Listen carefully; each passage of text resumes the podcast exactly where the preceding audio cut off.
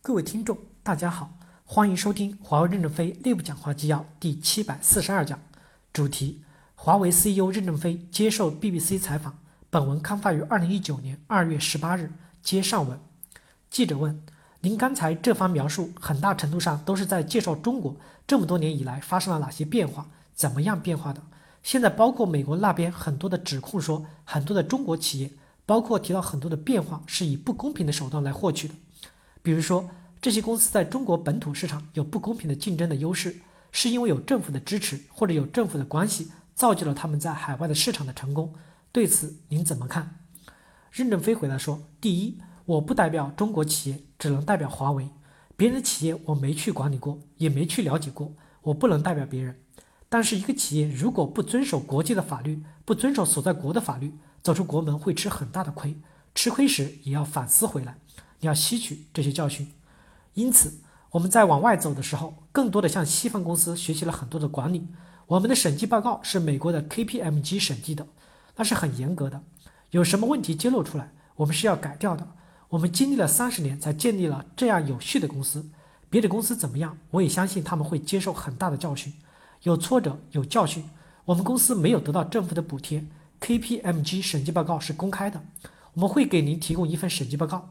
看一看美国 KPMG 怎么审计我们公司的，证明了我们公司是什么样的状况。我认为整个中国社会会慢慢的进步，但是为非作歹的人也很多。中国社会在法治治理上，我也天天在报纸上看到这个人抓进去，那个人抓进去，说明中国还是在坚持走向法治，逐步的完善法治。记者问：您认为美国针对某些国家的压力之下，华为会被迫聚焦在其他那些没有受到美国压力的国家吗？我们会聚焦的国家和市场有哪些？任正非回答说：“华为公司的价值观是以客户为中心。如果客户选择我们，我们就很好的为客户服务；如果客户不选择我们，我们可以不为这些客户提供服务。关于哪些国家选择我们，哪些不选择我们，现在没有选择。媒体报纸发表的舆论不代表政府的政策和法律。如果政府有法律规定不选择我们，那我们要遵守当地国的法律，在那些国家可以不做市场。”如果不是以法律的方式，是官员个别的讲话，不代表国家的法律，不代表国家的政策。美国到今天法律还没有做出来，做出通过了，我们就可以不做了，但是还没有通过。记者问：美国正在尝试说服他的盟友，华为有没有重点的关注其他的市场？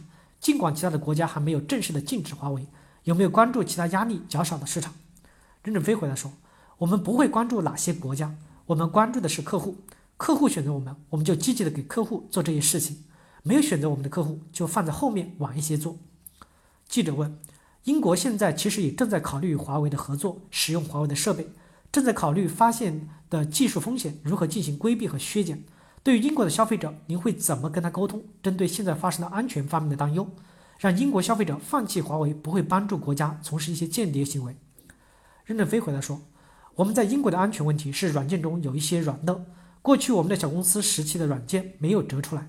很脆弱，但是里面没有任何的后门，没有安全问题，没有隐私问题，网络可能就是经不起攻击，别人攻击时网络会容易瘫痪，但是二十多年没有瘫痪过，这么庞大的网络，没有一个国家，也没有一个公司可以拍拍胸口说我的设备是绝对可靠的，像钢铁一样可靠，是不可能的。英国政府只是更早一点的预言，华为公司的网络可能脆弱一点，将来遇到攻击时可能会瘫痪，我们正在改进这个问题，对于老百姓并没有什么影响。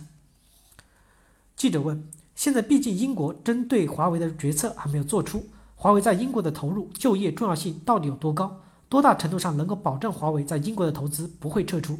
华为为当地的创造就业机会不会受到影响？”任正非回答说：“在英国，我们总共有一千五百名员工，直接和间接的创造工作岗位有七千五百个。我们在英国的爱丁堡、布里斯托、利普斯维奇都建立了研究中心，最近在剑桥要建立一个光芯片的生产中心。”如果而且在伯明翰也建立了培训中心，这些不会撤退，不动摇。原因是什么？英国迟早会买我们的设备，我们不能因为他一时不买，我们就不逛这个商场了。有时候逛这个商场，看见这件衣服，这件衣服别人订货了，没有卖给你，就永远不逛这个商场了吗？过段时间，我们还会再去看这个商场还有没有这个货。他说有了，你赶快买。英国迟早会有很多的服装提供我们，我们还会去逛这个商场，不能因此搞。撤离投资，我们还会继续的投资，对英国是信任的。希望英国更信任我们，我们更大规模投资到英国。如果美国不信任我们，我们更大规模的把投资转到英国来投资。你们能看到我们买的土地有多大，可以看到我们有多大的雄心在英国干事，大家可以想象得到。不会英国因不会因为英国一时半时这十件衣服不卖给我们，就不去逛这个商场了。不会的。英国前几年的开发给我留下了深刻的印象。我认为我们在英国碰到的所有的困难都是可以解决的。记者问：您是否希望在英国的例子能够有助于说服其他的欧洲国家？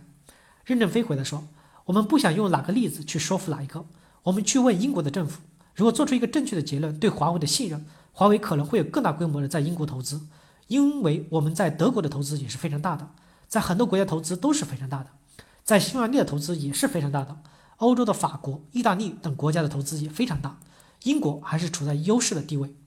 大家知道，英国产生了 ARM 的 CPU，是因为当年我们害怕美国万一不卖 CPU 给我们怎么办？”我们就跟英国的小公司加强合作，他前年卖了三百二十亿、三百二十亿美金，有了钱就更大的发展。欧洲就有了一个 CPU，美国有一个 CPU，英国有一个 CPU，在光芯片上、电子、光子、量子交换上，欧洲领先的世界。我们在英国建立的工厂是光交换的芯片，领先美国，美国还没有。所以，华为公司给英国、欧洲创造了很多平等的机会。欧洲曾经发愁，为什么我们没有 IT 公司？只有美国才有这么多软件公司成功呢？那么下一步我们的合作不就会成功吗？已经有两个项目都是我们的存在，使欧洲在这个问题上获得了平等。欧洲应该理解我们给欧洲在创造的东西，把欧洲当成一个国自己的国家一样的创造。我们认为就是融入到这个国家去，像这个国家的公司一样发展。如果担心我们撤退撤资，那我们前些年做的一些努力都白做了。感谢大家的收听，敬请期待下一讲内容。